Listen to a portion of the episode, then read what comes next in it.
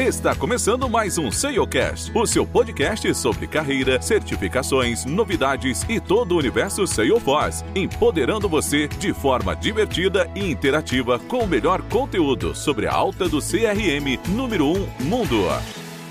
Fala Trailblazer, tudo bem com vocês? Esse é um episódio que a gente vai abordar um tema bem interessante para vocês. Quem já trabalhou em projeto ou trabalha já há algum tempo, né, vai saber muito bem do que eu estou falando.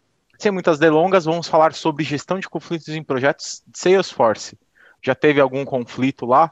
Então fica ligado aí que a gente vai, com um especialista, a gente vai abordar muito sobre esse tema e dar algumas dicas também para vocês aí. Ficou interessado? Fica ligado aí que a gente vai abordar muito disso daí. Mas antes, você já conhece a Inno Levels? É a empresa perfeita para profissionais de tecnologia, principalmente em Salesforce. Deseja trabalhar com grandes projetos em CRM? Venha fazer parte da equipe pronta para entregar resultados. InnoLevels, tecnologia aplicada por pessoas para pessoas. E nesse papo, eu, Felipe Moreno, juntamente com nossos apoios aí, Thiago Schmitz. Fala pessoal, tudo certo? Maravilha. Guilherme Monteiro. E aí, Trailblazers, tudo certinho por aí? Maravilha. Além de todo o nosso apoio aí que a gente vem recebendo no nosso, no nosso back-office aí, Bruno Passos, o Brunão, Tayan Guerra, o Tai, e Rafaela Monteiro, a Fafá, com a sua magia na edição aí.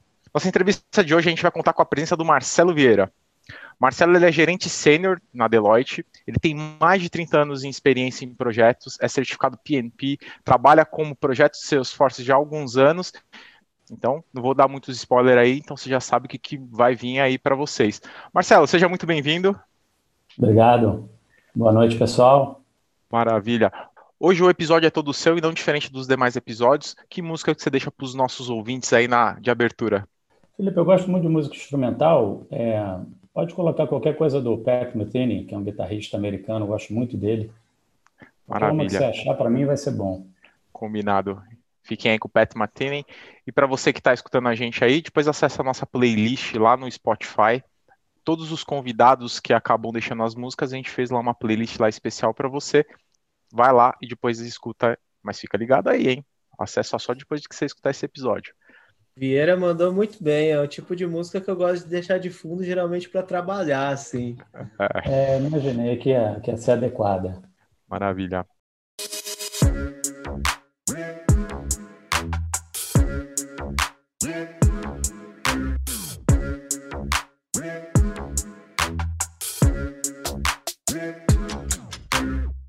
Nosso primeiro bloco aqui, vamos falar um pouquinho, antes da gente começar a falar um pouquinho de fato de conflito. Não vamos entrar em conflito aqui, mas vamos falar um pouquinho sobre a sua carreira, Vieira. Conta um pouquinho pra gente aqui, durante é, 30 anos de experiência, como, como, que é a sua formação, aí conta um pouquinho da sua carreira. Vamos lá, cara, eu sou engenheiro eletrônico, formado pelo FRJ há muito tempo, eu me formei em 89, comecei a trabalhar um pouquinho antes disso estagiando, mas sempre trabalhei com sistema, fiz engenharia eletrônica, mas caí logo para a carreira digital, na época que eu me formei, já tem bastante tempo, não existia ciência da computação, engenharia de software, não tinha nada disso. Então, quem, quem gostava desse tipo de carreira tinha um tecnólogo na PUC, ou então tinha as cadeiras de engenharias eletrônicas com ênfase digital. Foi o que eu fiz. Depois eu fiz um curso na PUC de extensão, mais ligado à programação, e aí comecei a trabalhar, depois eu, eu, fiz a certificação PMP um tempo depois, mas comecei a gerenciar projeto desde há muito tempo, desde muito cedo. Trabalhei sete anos na Accenture, na área de tecnologia. Depois trabalhei 20 anos numa consultoria que era minha, de mais alguns, alguns sócios. A gente trabalhava sempre com implantação de sistema, principalmente em empresas de mídia. E há dois anos e meio estou na Deloitte. Conheci a Deloitte num projeto, eu no cliente, sendo contratado pelo, pelo cliente, fiz mais contato com a Deloitte e acabei fazendo parte do time. Trabalhei, inclusive, com o Thiago em projetos lá na Editora Globo, o Globo, Infoglobo, qualquer nome que você queira dar, porque é tudo o mesmo grupo. Legal, bacana. E, e quando que foi, assim, que você teve o seu primeiro contato, de fato, com o Salesforce? Cara, o contato com o Salesforce foi em 2015, eu acho, ou 2014. É 14 ou 15, por aí foi num projeto lá na antiga Infoglobo, que virou Editora Globo. A ideia era implantar uma central de atendimento mais moderna, porque eles tinham um software de central de atendimento desenvolvido internamente, ligado com alguns, alguns outros componentes que foram comprados assim de forma é, não concentrada num projeto só. Aí a ideia do projeto era implantar o Salesforce e ao mesmo tempo fazer um upgrade do SAP, que era o RP deles, e ao mesmo tempo jogar a central de telefonia fora e botar outra no ar. Por conta desses projetos todos, é, isso acabou se, se, transformando num programa, eram 11 projetos ao mesmo tempo, em paralelo, esses três eram os maiores, e se configurou um programa, eu fiquei sendo gerente do programa e a Deloitte foi contratada para conduzir as duas maiores frentes aí, que era o upgrade SAP e a implantação do Salesforce. Foi o meu primeiro contato com a ferramenta. O seu papel hoje, hoje de fato você acaba é, gerenciando um pouco projetos, gerencia conflitos e tudo mais. Com base na sua formação, engenheiro eletrônico que caiu em tecnologia, hoje você se encontra mais ou você se enxerga mais como um profissional de negócios ou de TI? Olha, Felipe, um pouco de cada, né? Não dá para falar de TI sem falar em negócio, né? Eu tenho um passado bastante técnico, né? Nos primeiros projetos eu trabalhei metendo mais a mão na massa, né? Trabalhando com banco de dados, né? otimizando consulta, fazendo especificação de programa lá atrás, no passado. Mas à medida que o tempo passa, você vai acompanhando as mudanças de tecnologia e vai se aproximando cada vez mais da área de negócio, né? Porque a tecnologia é uma grande ferramenta mas o que a gente tem que entregar mesmo é negócio, né? Tecnologia é só a arma correta para você dar o tiro certo e matar os problemas, né? Então tem um pouco de cada. Hoje em dia mais, acho que mais negócio do que tecnologia. Legal. De, dentre os seus projetos aí no, no, em todo o decorrer da sua carreira, qual que você considera o mais desafiador, o mais inovador? Rapaz, o mais desafiador, mas pode ser sem ser Salesforce? Sem ser Salesforce, pode é, ser qualquer, qualquer projeto. Eu acho que o mais desafiador que eu vivi foi quando eu estava de novo lá no Grupo Globo, no grupo de jornais, e eu fui de novo gerente de programa para um, um, um, processo onde a gente trocou toda a plataforma onde todos os jornalistas produziam conteúdo e publicavam. Então, era o software onde era o repositório central né, de matérias, fotografias e podcast, vídeo, para depois isso ser editado, montado e publicado nos diversos canais, né? ou papel, ou nos sites web dos jornais, ou no Kindle. Então, era o grande desafio do projeto era você convencer 450 jornalistas que eles todos deviam largar as ferramentas que eles usavam há 12, 13 anos e trocar para uma ferramenta nova. É difícil convencer as pessoas disso, né? Eu acho que foi o mais desafiador, cara. Com o projeto certeza. varia um ano e meio. Aconteceram várias mudanças de curso durante o projeto por outros interesses da empresa e tal, e acabou levando quase três anos. Foi um grande sucesso. Plataforma está no ar até hoje, uma plataforma de fora, né, fornecida por empresa estrangeira. Mas, rapaz, fazer reunião para convencer jornalista de alguma coisa, você tem que ter um talento especial, né? Porque comunicação é o forte dos caras. Eu acho que me comunico bem, mas na hora que você vai conversar com quem vive da comunicação, é, o desafio aumenta um pouquinho. Foram, muito divertido, para dizer o mínimo, mas foi ótimo. Ótimo Vieira, Talvez tenha sido mais ponto, Desculpa, esse ponto que você menciona, né?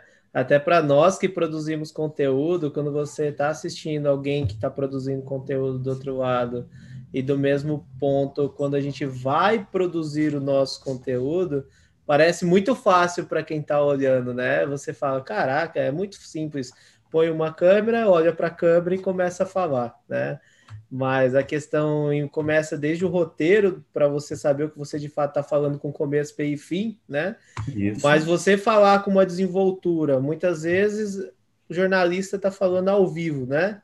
Então uhum. não, não pode ter erro e ainda passar a mensagem de forma clara realmente é um desafio. Eu posso imaginar como foi difícil esse projeto para vocês, viu? É, rapaz, e falando mais um pouquinho, pegando carona no que você falou, Guilherme, é, na época, a coisa de sete, oito, esse projeto foi em 2010, então tem dez anos. O jornal Papel tinha um, um papel, para fazer um trocadilho, né? tinha um papel mais importante né, nos meios de comunicação. Então, produzir todo dia um jornal em papel novinho, onde você tinha que encaixar publicidade, conteúdo e fotografia, e todos os dias você faz um produto do zero, e é um produto que, se não chegar na casa do, do assinante na hora, ele joga fora, porque duas horas depois o cara não quer mais saber de jornal. Então, o desafio de produzir com, com precisão e dentro do prazo, né, dentro da, dos horários todos, era muito grande. E, em paralelo, a internet começou a crescer, então a produção de conteúdo passou a ser, na verdade, contínua, né? que você tinha sempre que publicar alguma coisa, tinha lá os breaking news, era uma coisa que se você perdesse eu participei de uma reunião falando do primeiro conflito que, que eu me lembrei. É, estava conversando com alguns jornalistas que estavam reclamando da lentidão no sistema. E uma das jornalistas da editora de, um, de uma, uma, das colunas virou para mim e falou assim: Cara, você não está entendendo, eu já perdi dois minutos do meu tempo aqui. Eu tinha que ter publicado há dois minutos atrás. E eu achei que ela ia falar assim: dois meses, né? Mas dois minutos era uma coisa fundamental para você publicar uma matéria antes do concorrente. Né? Então, você entender o tamanho do problema pela ótica de quem está te contando já é um primeiro talento para você conseguir manejar conflito, né? Você não pode correr o risco de minimizar o problema dos outros, né? Isso já é uma primeira dica. Com certeza. Até, até do que você comentou, essa questão de não convencê-los, né? Mas porque é uma questão muito cultural, né? A gente até fala um pouquinho sobre gestão de mudanças lá com a Alessandra no episódio 31. Se você não escutou, vai lá no episódio 31 depois que você escutar esse daqui, que a gente tá. fala muito sobre essa questão dos desafios da gestão de mudança, né? Porque você às vezes tem um projeto mega desafiador, um projeto mega inovador, só que se as pessoas não comprarem, se as pessoas não aderirem àquilo, ele simplesmente vai ficar ali, vai ser um software somente, né? Ou Isso, uma nuvem, enfim. Exatamente. Bacana. Algum projeto, você já até comentou um pouquinho sobre esses conflitos aí, falou da menina lá, de, já deu alguns spoilers pra gente, da menina lá que acabou perdendo os dois minutos dela lá da, da hum. publicação. Você já atuou em algum projeto que não teve conflito? Não, cara. Todos tiveram conflito. Sempre. Sempre tem, né? Tem uns que são menos conflitantes, né? Mas sempre tem, é, né? Cara, onde tem ser humano tem conflito. Eu, vou, eu, não vou passar pelos 30 anos de projeto aqui, porque não vai dar tempo, mas vou te dar alguns, alguns poucos exemplos, tá? Eu já participei de um projeto uma vez, onde uma empresa contratou uma consultoria e montou um grupo de funcionários internos. E aí esses dois grupos desenvolviam dois sistemas. Quem desenvolvesse melhor desenvolveria os outros 20. Então, você imagina eu na equipe da consultoria disputando com uma equipe interna da empresa para ver quem ia fazer a melhor implantação. Só que eu precisava colher informação desses caras com quem eu estava disputando. Eu já participei de projeto onde, quando eu cheguei no projeto, eu soube o seguinte: olha, toda essa equipe que está aqui vai ser demitida daqui a um ano e meio, eles já sabem disso, mas estão aqui para te ajudar a, a implantar o sistema novo, porque com o sistema novo eles não vão trabalhar mais aqui. Então, você imagina o clima que era, né? Já participei de projeto onde dois diretores queriam ocupar o mesmo espaço junto ao presidente da empresa e eu tinha que atender aos dois e os dois diziam que as entregas deles eram prioridade. Então tem conflito interno na empresa, tem conflito porque você chega de fora e você é um consultor e eles te olham como esse cara veio de fora quer me ensinar a fazer meu trabalho.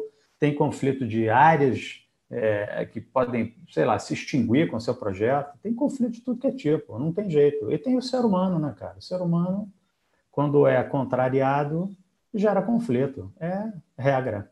Achar que 2 bilhões de pessoas, 3 bilhões de pessoas, não sei como que tá a população mundial hoje, mas que tem é, o mesmo pensamento é coisa de doido, né, cara? Não tem é, como. Vai ter, vai ter pessoas que vai pensar diferente, vai ter pontos de vista diferentes. A questão é justamente essa, né, de não, não só você conseguir é, minimizar um pouco esse impacto, porque a pessoa vai, vai dar o... Às vezes tem gente que bate o pé ali e acaba sendo bem narcisista em determinada situação, mas assim, você tem que de fato ser um pouco flexível, senão aí sim vai entrar em conflito, né?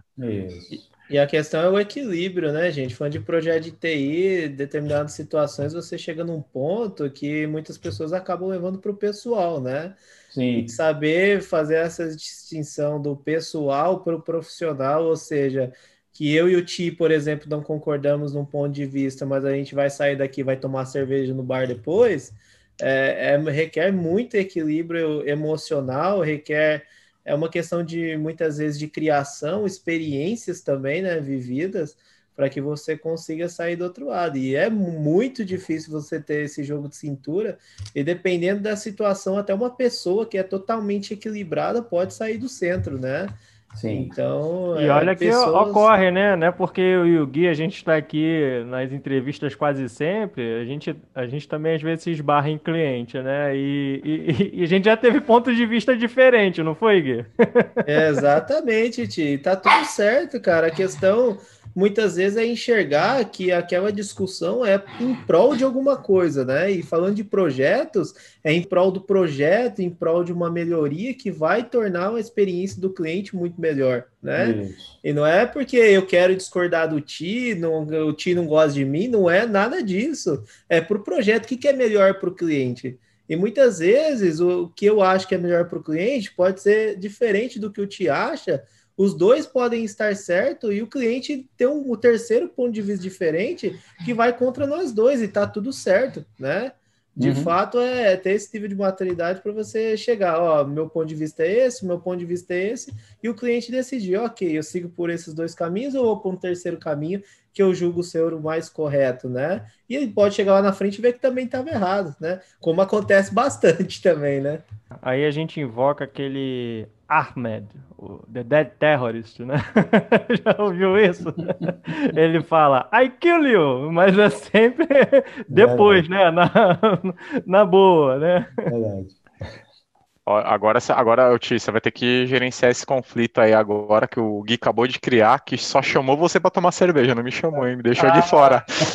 me deixou de fora, hein? Acabando, acabando, a pandemia aí, cada um paga uma rodada. É boa, boa. Exatamente, não tá de fora, não. Ao contrário, tá combinado para pagar uma rodada.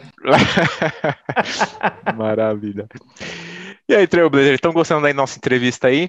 Fica, segura mais um pouquinho aí, que agora no próximo bloco a gente vai contar muito sobre gestão de conflito. O Marcelo aqui vai trazer uns casos bem cabeludos aqui para a gente, para você de fato saber se o projeto que você atua tem conflito e o que, que você pode fazer para conseguir minimizar isso daí. Fica ligado aí que no próximo bloco tem muito mais.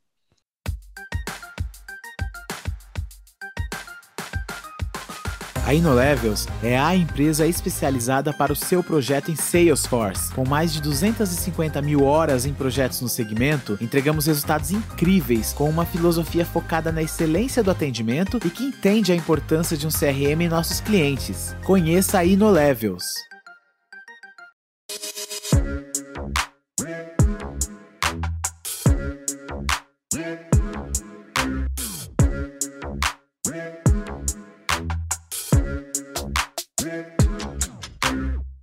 Estamos de volta aqui no segundo bloco. Vamos falar agora bastante sobre o nosso tema aqui, gestão de conflitos. Fique calmo, não vamos, não vamos entrar em conflito aqui, pelo contrário, vamos trazer muitas histórias legais aqui sobre conflito para você conseguir evidenciar e saber se o projeto que você atua hoje tem conflito. Se não tem conflito, tem alguma coisa de errada aí, hein? Marcelão, vamos agora entrar um pouco no nosso foco aqui. É, primeiramente, conceitua aqui para os nossos ouvintes o que de fato é conflito. Olha, Felipe, é, eu não tenho uma formação assim catedrática sobre conflito. Minha experiência é, é, mais empírica mesmo, do dia a dia dessa vivência de 30 anos de projeto. Mas eu, eu posso dizer aqui, sem estar seguindo nenhuma modelagem, nenhum dicionário, que conflito acontece quando algumas partes não concordam com determinada ideia e não chegam a um consenso com facilidade. Para mim, acabou. Isso é um conflito. Tem de vários, vários níveis, né? Eu nunca passei por um nível extremo, onde as pessoas chegaram a brigar, jogar cadeira um no outro. Já chegou perto, tá? Em dois projetos. Eu posso até, me lembro até de três eventos assim, onde quase a gente teve que fazer um deixa disso, segura aí, não é assim não. É, e às vezes o conflito não é, não chega assim a ser extremo, uma coisa violenta e tal, é, gritaria, mas ele pode ser tão nocivo quanto um, um conflito desse, que é aquele conflito assim mais velado, onde a pessoa às vezes finge que concordou, mas aí ela dá, um, dá uma volta, discorda, mina as suas ideias por fora com outras pessoas. Então, conflito para mim é isso. Pessoas não chegam famosa... no consenso, de vários Fa... formatos, né? Facada nas costas, famosa. Isso aí, acontece. Olha, eu não participei de nenhum projeto que teve morte, não. Voar cadeira, mas xingamento, meu amigo. Já participei de um que eu vou contar a verdade. É, o é. nível da baixaria foi grande, viu? complicado. A gente teve um, um, um, um, colega, não vou citar o nome aqui, mas que nos projetos dele sempre morre alguém, né? Vieira sabe de quem eu tô falando. É isso aí. Fico até preocupado. Eu né? ia comentar isso. Ele participou de uns dois ou três projetos onde morreu efetivamente gente, não por conflito, mas quando a gente soube disso, a gente estava junto num projeto, aí, Thiago, a gente pediu a ele para encarecidamente não trazer a morte para o escopo. Minha gente, me avisa que cliente que esse rapaz está para me fugir, por favor. Estranhamente, nesse projeto, vários pais passaram mal, né? Lembra? O, o, meu pai, Sim. o seu pai, o pai Sim. de fulano, vários pais passaram mal, mas graças a Deus ninguém morreu. Ninguém morreu, mas Meu Deus, esse colega é o ceifador, pelo amor de Deus. Gente culpou o cara, a gente falou, olha, você não trouxe a morte, mas tentou. Bateu na porta, né? Isso. Marcelo, você comentou, você já tem uma tem a sua certificação PNP já tem algum tempo, né? Então, é, com base em todo o guide hoje, que se a gente for olhar 10 anos atrás, o PNBOK tinha muitas coisas que ele colocava e muitas coisas que de fato hoje tem e não tem, né? A própria gestão de mudança, hoje o, o guide está começando a trazer já muitos conceitos sobre essa questão de mudança, e ele também comporta a questão sobre conflito. Uhum. É, o que, que, o que, que você considera assim que hoje de fato é um normal é, dentro de um projeto é, comparado com conflito? O normal que você diz, o nível de conflitos? O é nível de conflito que é, que, que, é o normal, que é o aceitável, que até ah, o, o, dentro do guide ele tem algumas coisas que ele coloca né, sobre conflito. Tá. O que, que seria para você seria o normal? Cara, eu acho que o normal é o conflito, é o conflito que acaba sendo construtivo, né? Quando você bota ideias em discussão, né, ou possíveis soluções para um problema em discussão, você pondera e acaba chegando à melhor delas. Né? Então, você começa com o conflito, que na verdade enriquece a discussão. Né? Dificilmente você tem um problema com uma solução só. Então, é o, o, o que começa como um conflito e acaba numa solução é uma coisa positiva, é importante ter. É como você comentou, um projeto sem conflito não existe, porque você não vai ter um conjunto de pessoas buscando um caminho e todos vão ter sempre as mesmas opiniões. Né? Então, acho que essa é a parte que eu considero normal é as pessoas buscarem construir com os conflitos. Bacana. Falando agora um pouquinho do. A gente falou um pouquinho do, do, do PNBOK, agora falando um pouquinho desse modelo novo ágil, né? Uhum. Hoje o modelo ágil tem a questão das squads, que é um, um time multidisciplinar, e tem lá o, um papel que acaba sendo fundamental, que é o papel do owner, né? O papel do owner, você acredita com, com, com, essa novo, com esse novo formato, ele diminui um pouco mais os conflitos? Ou você fala, meu, é a mesma coisa, independente da, da metodologia que está sendo usado na, na, na, gestão daquele projeto, ou no desenvolvimento daquele projeto, o conflito acaba sendo igual, inevitável, ou maior até, né? É, Felipe, eu, eu acho que a grande vantagem do, do, dessa nova abordagem, né, do PO, é você trazer o usuário para mais perto do projeto. Né? Não tem mais aquela brincadeirinha que, que tinha antigamente, até uma, uma charge, né, que a pessoa pediu um, um balanço com pneu, né, você vai passando as informações, no final isso é um negócio completamente diferente, né. É, é uma montanha-russa, eu acho, né? É, exatamente. Então você evita as falhas de comunicação. Você está trazendo o usuário principal né, para dentro do grupo que vai entregar o que ele quer usar. Né? Então, acho que melhora nesse sentido. Agora, eu participei de um projeto onde o PO ele jogava tanto no time do projeto que ele começou a receber, é, não, vou, não vou dizer ameaça, que é um pouco demais, mas ele começou a ser confrontado pelas pessoas do time dele, da área de negócio. Então, você deslocou o conflito de lugar, entendeu? O conflito mais tradicional, que era entre usuário e tecnologia, que acontece muito, né? Passou a ser entre o usuário que estava desenvolvendo junto com a tecnologia, o produto e os, as outras pessoas da área. Porque achava, ah, você mudou de time, você agora diz que tudo é difícil. Né? Porque ele estava mais próximo da gente e via todas as etapas que você tem que é, é, viver né? e, e, seguir até entregar um produto. Ele viu de perto. Então, ele começou a defender né, o ritmo do projeto, é, toda a regra que a gente tem, toda a definição de processos, de limitações e tal, ele começou a jogar nesse time, vamos dizer assim. Então, se deslocou o conflito para outro lugar. Conflito vai ter sempre. Essa síndrome do difícil, Vieira, é complicado, né? Porque muitas vezes dentro do projeto, você está envolto com múltiplos times ao mesmo tempo e é como você mencionou, sempre está tudo girando em volta do negócio. E muitas vezes a gente ouve, mas é difícil, né?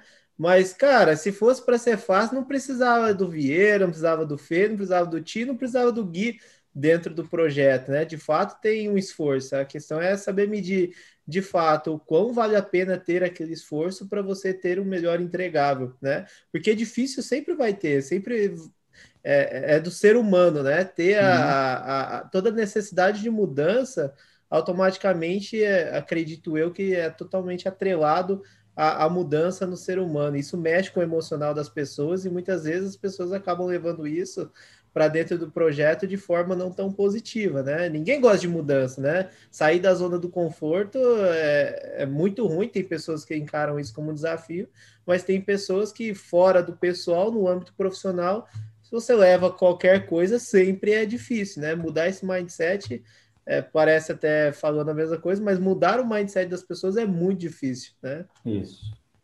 É, o, o, ganho, o ganho positivo do conflito é quando você consegue, no final das contas, extrair o melhor da ferramenta, né?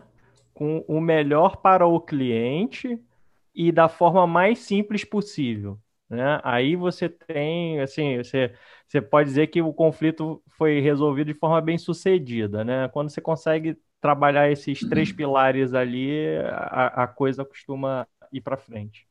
Verdade certeza. Ô, ô, Vieira, você comentou um pouquinho sobre essa questão até do, do, do Honor, que acabou se envolvendo muito com o time de projeto, acabou uhum. sendo é, um pouco diferenciado. Tem uma diferenciação hoje para conflito interno, conflito externo? No, na, na, sua visão, como, como, que isso funciona de fato? Olha, não, não para mim, para mim não. É, eu acho que é só uma maneira de tratar, né? Não tem uma, uma regra. Tem uma regra que vai servir para qualquer tipo de conflito, né? algumas regras, uma delas é, é, uma coisa que eu comentei já no início aqui do papo, é você se colocar no lugar da outra pessoa, tal da empatia, né? Você tem que tentar se colocar no outro lugar para ver o problema ou a situação com outros olhos. E conflito interno e externo, eu não vejo grande diferença, não.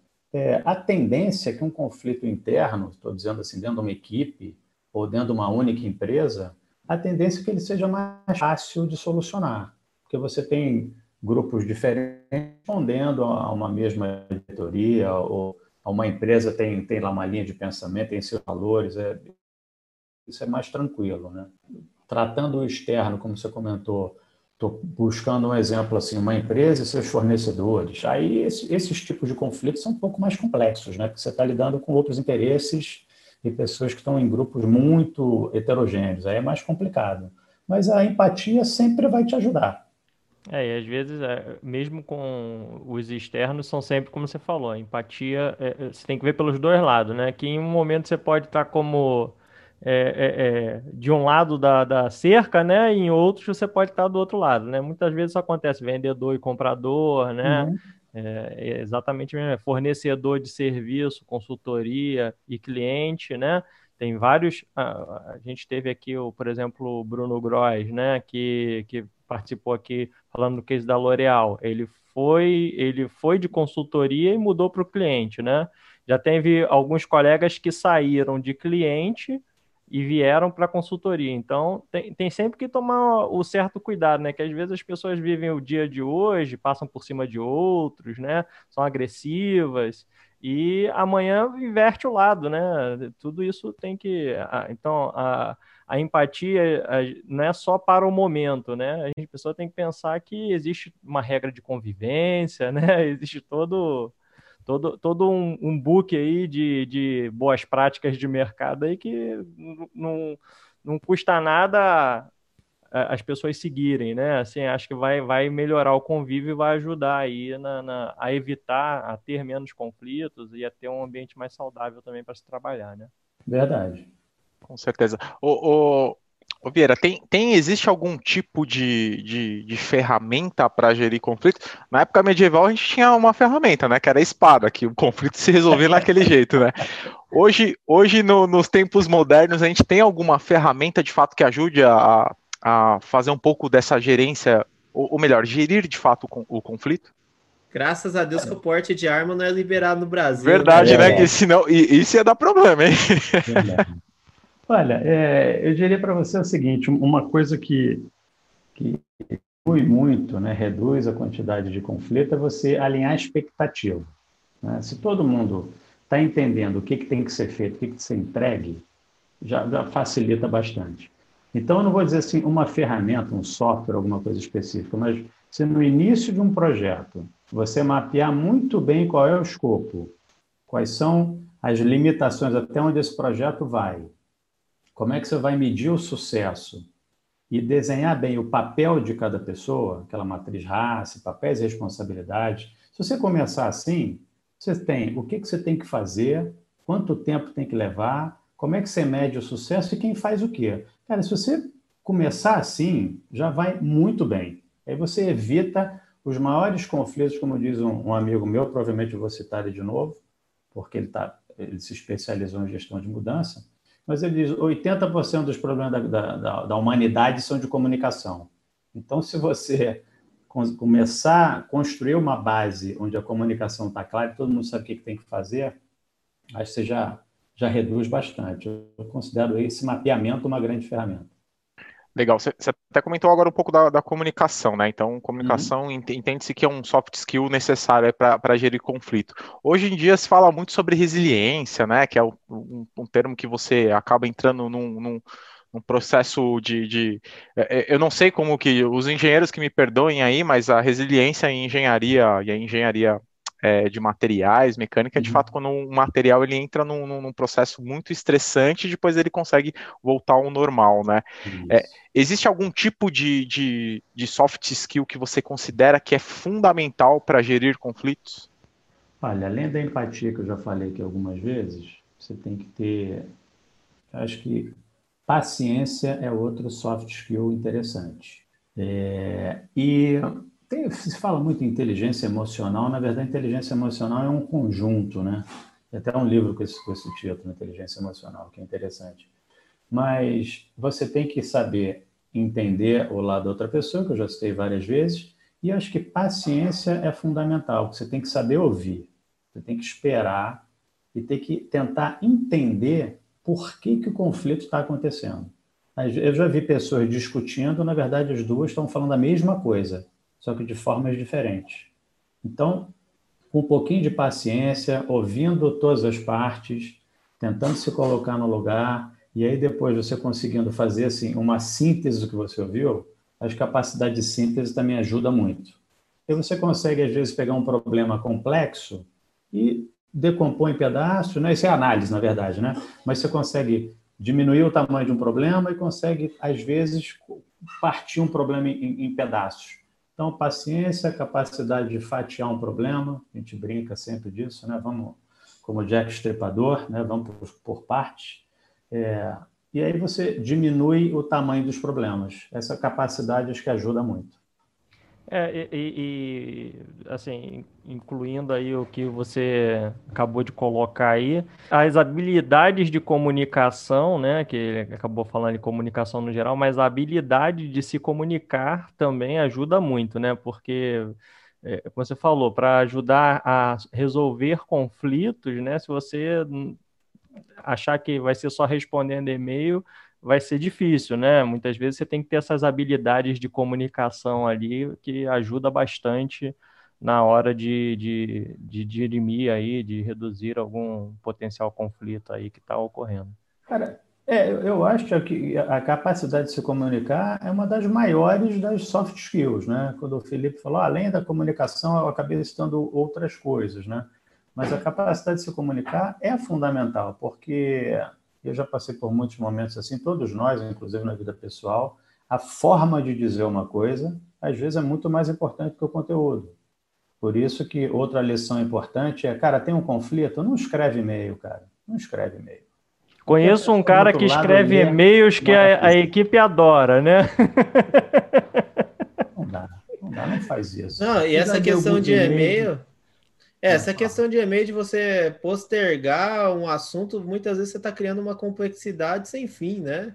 É, muitas vezes numa conversa de meia hora você resolve, te sintetiza todo mundo de uma única vez, todo mundo tem um entendimento muito melhor do que você ficar gerando aquele monte de thread de e-mail. E nós ainda, infelizmente, temos muito costume de utilizar e-mail ao invés de uma ferramenta de colaborativismo. O próprio Salesforce faz isso muito bem, com o uso do Share, uhum. por exemplo, né? Mas você tem outras N ferramentas de colaborativismo que você pode gerar uma thread ao vivo ali, uma, uma discussão em que todos vão trocando experiências, fazendo anotações, e nisso pode sugerir uma agenda também para se conversar melhor, né? Acho que esse tabu de, de resolver, de parar de usar o e-mail e começar a se conversar mais, está certo.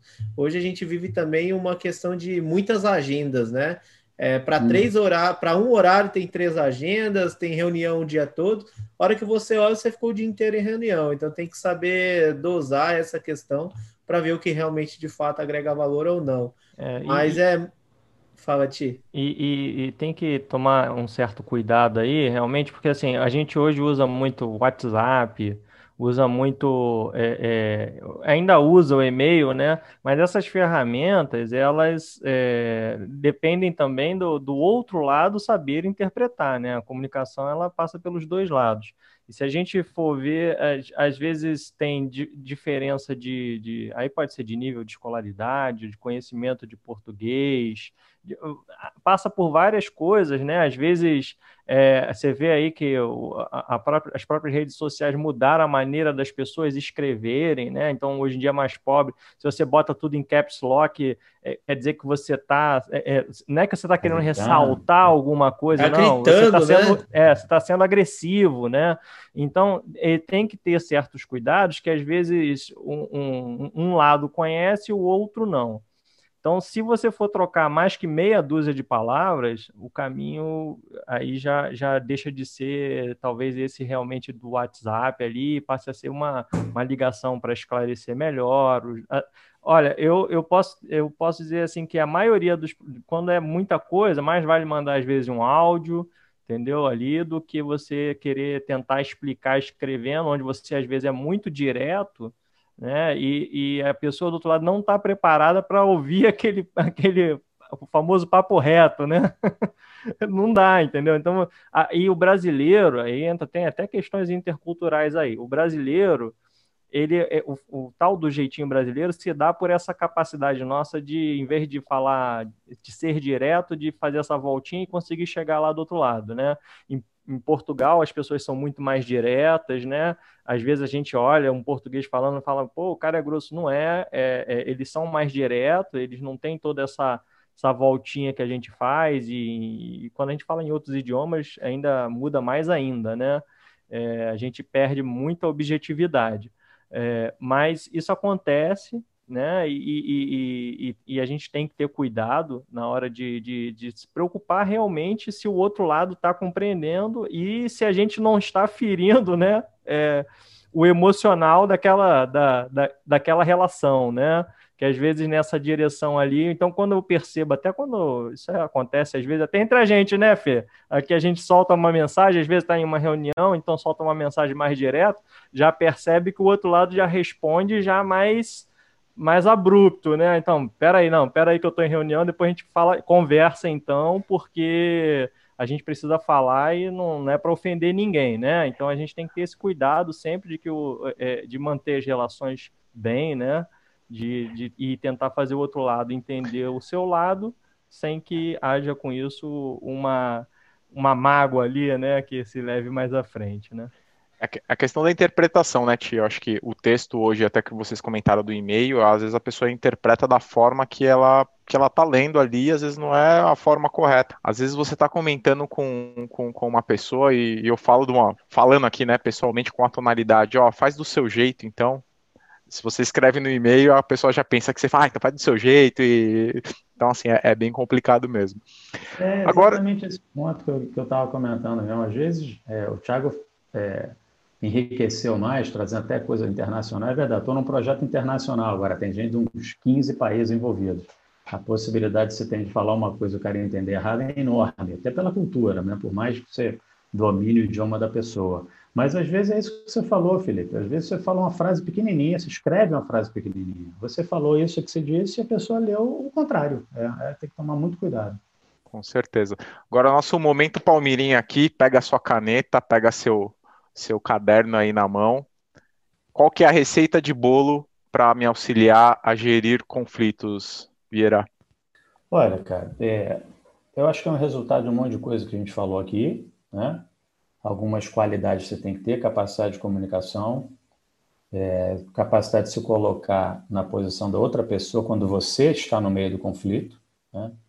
Quando você está olhando o conflito de fora, você tem que tentar entender todos os lados, né? É, às vezes tem mais de dois, é, você tem que, no início dos teus trabalhos, tentar documentar da melhor, da maneira mais clara possível, quais são os objetivos, quais são os papéis das pessoas, onde é que você tem que chegar e como medir, para evitar os problemas de comunicação. E paciência para ouvir, para ponderar, não responder as coisas de primeira, isso é uma grande lição também, que eu passo para muita gente em projeto. Se você receber um e-mail que parece ofensivo, você quer receber, escrever uma resposta ofensiva de volta? Escreve e apaga. Não manda. Não manda a primeira coisa que te vem à cabeça, que você vai dar a resposta quadrada. Você nem sabe se a pessoa dizer aquilo da forma como você leu. Tá? Então, acho que esse conjunto aí de atitude já vai te fazer levar os conflitos de uma forma muito mais tranquila, porque eles vão existir. Outra coisa que é importante, você saber que vai ter conflito, ponto. Bacana. Anotaram aí? Fica ligado aí, então, que agora no próximo bloco, terceiro bloco, blocos Dicas de Ouro, meu bloco favorito. Fica ligado aí que a gente vai trazer muito mais informações para você. E você que quer se especializar um pouco mais, você quer estudar um pouquinho mais sobre gestão de conflitos, fica ligado aí que o Vieira vai trazer algumas dicas para vocês.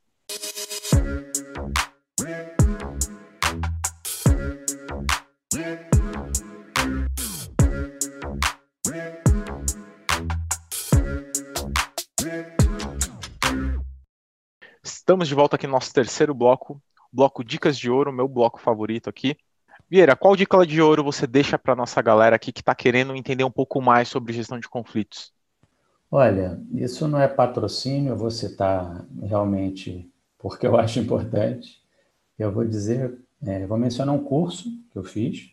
Tá? Existe um, um órgão agora, uma, um grupo que é o HUCMI, Human Change Management Institute, que é de, aliás é de um grande amigo meu, João Vicente Gonçalves, Vicente, um cara super já... experiente em projeto também. Sou certificado também, recomendo. Ah, também? também. Eu fiz também. o curso dele básico, não fiz o avançado até hoje por preguiça, mas eu acho o, o curso e o livro, né, o HCM BOC, ótimos materiais, porque quando você fala de conflito, a maioria deles, se não todos, vem da mudança, né? Quando você traz mudança, ela gera conflito. Então, isso aí, para mim, é uma dica muito importante de formação, de curso, de uma linha para você se, se aperfeiçoar e seguir, porque ele ensina, inclusive, a você mapear né, quem são todos os envolvidos, quem está favorável, quem está menos favorável, aquele mapeamento de, dos envolvidos, dos stakeholders. Tem muita, muito conhecimento importante nesse curso. Eu gostei bastante do primeiro que eu fiz e estou para fazer o segundo um tempão, questão de priorizar. É, deixa eu aproveitar, assim, tem para quem puder, quem quiser, quem tiver oportunidade, existem cursos de negociação também, né? A negociação, uhum. ela, ela passa muito por essa... É, não é que ela vai ser específica para conflito, né? Mas ela te ajuda, né? Porque são, tem sempre interesse dos dois lados, né? O vendedor ele quer vender ao melhor preço, o comprador quer comprar também ao preço mais baixo, né? Então tem sempre, sempre toda venda, ela normalmente ela passa já por um estresse de conflito, a não ser que você pegue lá o preço de tabela e mesmo assim você pode ainda pedir um desconto, né? Então sempre tem uma negociação ali. E, e, e, os cenários, pelo, é, pelo menos no, no curso que eu fiz, eu fiz na FGV, né, um pós-MBA, é, mas existem outros né, que as pessoas podem procurar e vale, vale buscar aí, porque você passa por é, questões de, de projeto, é, passa também por questões de, de, de é, inter, diversos interlocutores, como que você tenta minimizar esses conflitos, né? É, então, tem cenários são diversos, tá? Jogos de negócio, e, e o segredo principal, no fim das contas, é, é você praticar. Né? É, não que você queira que tenha conflito, né? Mas isso é o famoso criar casca, né? Que a gente fala, né? Você é, tem que, é. aos pouquinhos, é, e você não, não quer dizer que você vai acertar em todas as vezes que você tiver, tiver um conflito, que você vai, vai, vai ser bem sucedido, mas Se você buscar a, a cada vez que você passa por um cenário desse, entender e tirar é, assim pontos positivos da, daquele contexto, na próxima vez você vai ter outras possibilidades para aplicar. Né? E, então a experiência vai te ajudar, mas se você tenta casar a experiência com conhecimento, é, porque senão você tende a errar na primeira, e erra na segunda, e erra na terceira, e aí, aí, aí você está indo para o lado do teimoso, né? Do, do, do, cara que não consegue, é, é, é assim porque eu faço assim, né? E a gente sabe que tem diversas técnicas aí que esses cursos ajudam, né, para você melhorar, né, é, conquistar aí de forma mais, é, é, mais produtiva melhores resultados. Complexo de Gabriela, né, tio? Eu nasci assim, eu faço assim, vou morrer fazendo assim. Verdade. É Ou é, aquele lá, né? Pau que nasce torto, nunca se endireita. É, bom, tem, tem uns que dá para se muitos. endireitar, né? É. Nem se for na paulada, né, tio? A pessoa fica meio dolorida, a experiência causa um pouquinho de dor, mas tá certo. Falando um pouquinho aqui de atitudes, agora leitura, pesquisas, podcasts, eventos. Tem algum, tem algo que hoje você recomendaria sobre o tema, Vieira? Rapaz, é, eu vou recomendar um livro velho. Espero que possa. Porque é, livro, livro velho, só, é, existe jornal velho, notícia velha. Livro velho livro é muito velho é difícil. É, né? Você sempre aproveita alguma coisa. Não, não, perde a validade, né? É, tem um livro antigo, já foi lançado acho que no ano 2000, ou um pouquinho por volta disso, chamado Os Sete Hábitos das Pessoas Muito Eficazes, de um camarada americano chamado Stephen Covey. Ele dá sete, como se fosse sete lições de comportamento, tá? não são todas ligadas a conflito, mas algumas eu guardei até hoje, já repeti dezenas de vezes. Tem dois pontos que ele comenta. Um é que ele, ele criou um conceito, acho que ele criou, chamado conta bancária emocional. Eu acho ótimo isso. Ele fala em qualquer relacionamento, a pessoa faz débitos e créditos na sua conta bancária emocional com ela. Então, quando você ouve alguma coisa ruim dessa pessoa, tenta medir como é que está o saldo. Não é a pessoa que sempre trouxe um monte de coisa boa, não é a pessoa que conviveu sempre bem com você. Deixa ela fazer uma retiradazinha não conta isso não, o saldo continua muito positivo. Eu acho, eu acho esse conceito ótimo, e já repeti N vezes em N projetos.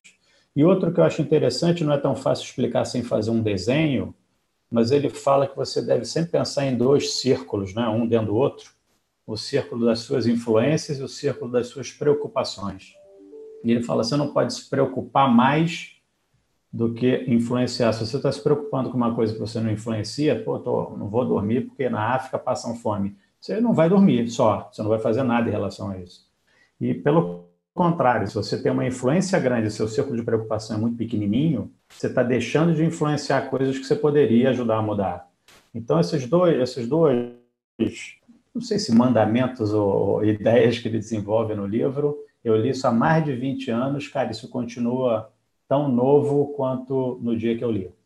Eu carrego isso bastante. Então, esse livro acho que é uma, uma boa referência. Inclusive, inclusive, isso que você comentou recentemente, eu faço, faço alguns cursos de autoconhecimento de, de programação neurolinguística e a gente sempre aborda isso daí, né? Às vezes a gente se preocupa muito no que o outro vai, vai, vai fazer, né, na ação do próximo.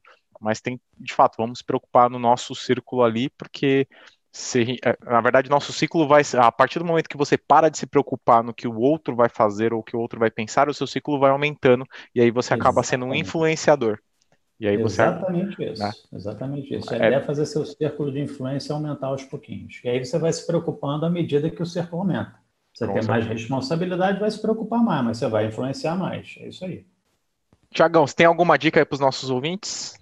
Olha, tem um livro, aproveitando a, a, a dica do, do Marcelo Vieira aí, é, eu li já faz algum tempo, tá? Mas eu acho que esses é um livro de autoajuda, acho que, que é válido, tá? É o Monge e o Executivo, tá? É do James C. Hunter. É, ele, ele aborda um pouco muito da autorreflexão, acho que ajuda nas questões de comunicação, empatia, que são fundamentais aí para para quem trabalha com conflito, né? E em projeto no geral, tá? Acho que é sempre válido, né? Fala do, do líder servidor, né?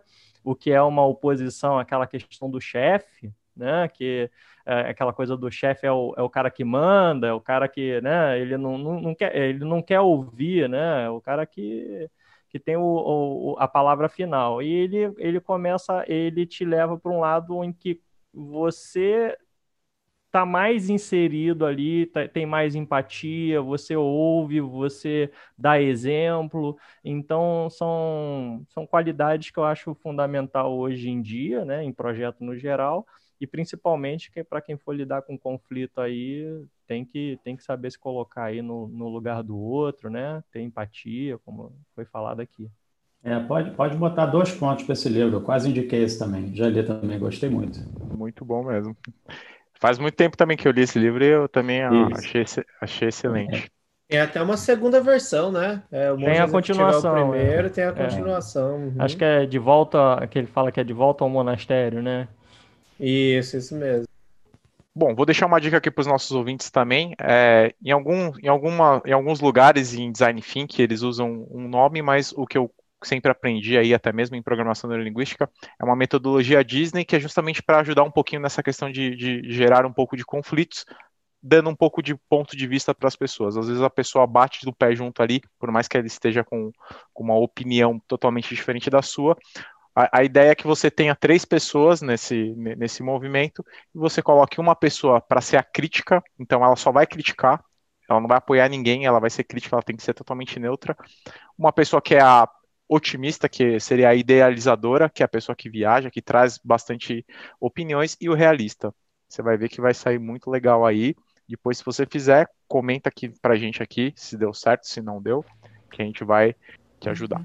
Hein, ô, ô Fê, você falou nisso, mas como eu disse em, em curso de negociação, isso acontece, eles fazem com exponencialidade. Às vezes é quatro interlocutores, é, pessoas de grupos diferentes, inclusive, né? E, e, e, tendo que gerir esses conflitos ali, o cara entra só para zucrinar, né? Ele vai, Exato. ele vai para ser do contra e, e ver como que o, a, a outra pessoa reage em relação a isso, né? E, e, é bem interessante, né? Eu, algumas vezes fui o azucrinador, em outras vezes eu fui azucrinado. Mas é, é, é bem interessante o, as inversões que você faz de papel, né? É um pouco de. Também dizem, né? Eu não tive é, a possibilidade de fazer, mas curso de teatro, essas coisas, você tem muito essa parte do autoconhecimento também. Eu indico até é, algumas pessoas que eu, que eu trabalhei que tive que vejo que tem dificuldade de comunicação, que é muito introvertido, porque ajuda a sair, né? Eu não fiz teatro especificamente, né? É, mas eu trabalhei como mágico muito tempo, né? E, e, e, falei com assim plateias grandes, né? Então eu, eu, acostumei, eu consegui desinibir, falar, mas acho, acho que é, é, bem, é bem legal essa parte do autoconhecimento, né? De, de, de você é, trabalhar esse lado da, da, da, comunicação e como lidar com os diferentes papéis que você atua no dia a dia. Com certeza. Marcelo, agradecer a sua presença, a sua participação, ceder seu tempo aqui, trazer bastante conteúdo para os nossos ouvintes aqui, um pouco da sua experiência também, essas dicas de ouros fantásticas. A gente tem muito a agradecer você aí a sua participação. É, onde o pessoal encontra você para mais informações, caso alguém queira conversar com você e contatar você? Acho que é fácil no LinkedIn. Marcelo Vieira, gerente da Deloitte, deve ser fácil. Eu não sei, eu não tenho aqui o link pronto, mas não deve ser difícil me encontrar, não. Minha foto Legal. lá acho que não está com essa barba, que é coisa recente, mas a pessoa vai me reconhecer. Bacana. A gente vai deixar aqui na, no, na, na, descrição aqui do, desse episódio, a gente deixa lá o link lá para o seu, ah, seu LinkedIn tá com bom, as informações. Passo, bom, então. me adiciona lá também lá no LinkedIn, Felipe Moreno. Se você colocar Felipe Moreno Sales Cash, simples assim, fácil, você vai me encontrar lá. Adiciona. Se tiver alguma dica, alguma sugestão, a gente vai estar tá lá escutando vocês. Thiago Schmitz, como faz para encontrar você? Facinho, escrevo desde criancinha, nunca errei, tá? Thiago com H, Schmitz, que é S-C-H-M-I-T-Z. Maravilha, Gui. Eu não aguento esse escrevo desde criancinha. é brincadeira. Deve ter errado metade das vezes, cara. É, exatamente. Tenho certeza que ele aprendeu isso daí quando ele já estava sabendo escrever o alfabeto inteiro. Aí ele conseguiu começar a escrever direito. É, pelo menos até o Z, né? Que acaba com Z, né? Teve que chegar lá, cara. Ô, Fê, me acha em qualquer rede social como Guilherme Monteiro Salesforce ou canal Salesforce Brasil. Também vai me encontrar em qualquer rede social. Maravilha. Adiciona lá no LinkedIn também, lá nossos parceiros que sempre ficam aqui nos bastidores, dando todo o apoio para que isso seja entregue para vocês aí. Bruno Passos, o Brunão, Tayan Guerra, e lá no Instagram, Rafaela Monteiro, você vai como Rafa CL Monteiro. Adiciona lá também a galera. Para você também que está seguindo, que segue a gente nas redes sociais, Instagram, LinkedIn, Twitter, tudo lá, arroba Salescast e arroba canal Salesforce Brasil. Esse é um episódio, ele é um oferecimento dos nossos parceiros da InnoLevels. A InnoLevels é uma empresa que oferece soluções, serviços, consultoria em TI, com uma equipe multidisciplinar e capaz de entregar resultados com agilidade nos projetos de Salesforce, integrado com outras tecnologias. Conheça a InnoLevels. Espero que vocês tenham gostado desse episódio.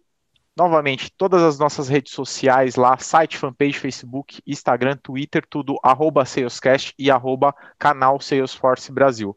Para você que está escutando pelo Spotify, não esquece de clicar aí no botão de seguir. Toda vez que sair um episódio novo, você vai receber uma notificação. E para você que está escutando pelo iTunes, deixa as suas cinco estrelinhas e comenta aí que a gente vai ler tudo e vai te responder. Até mais, até o próximo episódio. E, Marcelo, muito obrigado novamente. Obrigado pela sua presença, sua participação. Papo muito Grande agradável prazer. e conteúdo muito de qualidade aí para os nossos ouvintes. Obrigado aí, Marcelo. Pô, sempre que precisar, hein? Gostei Maravilha. muito. Abração. Maravilha. Valeu, gente. Obrigado.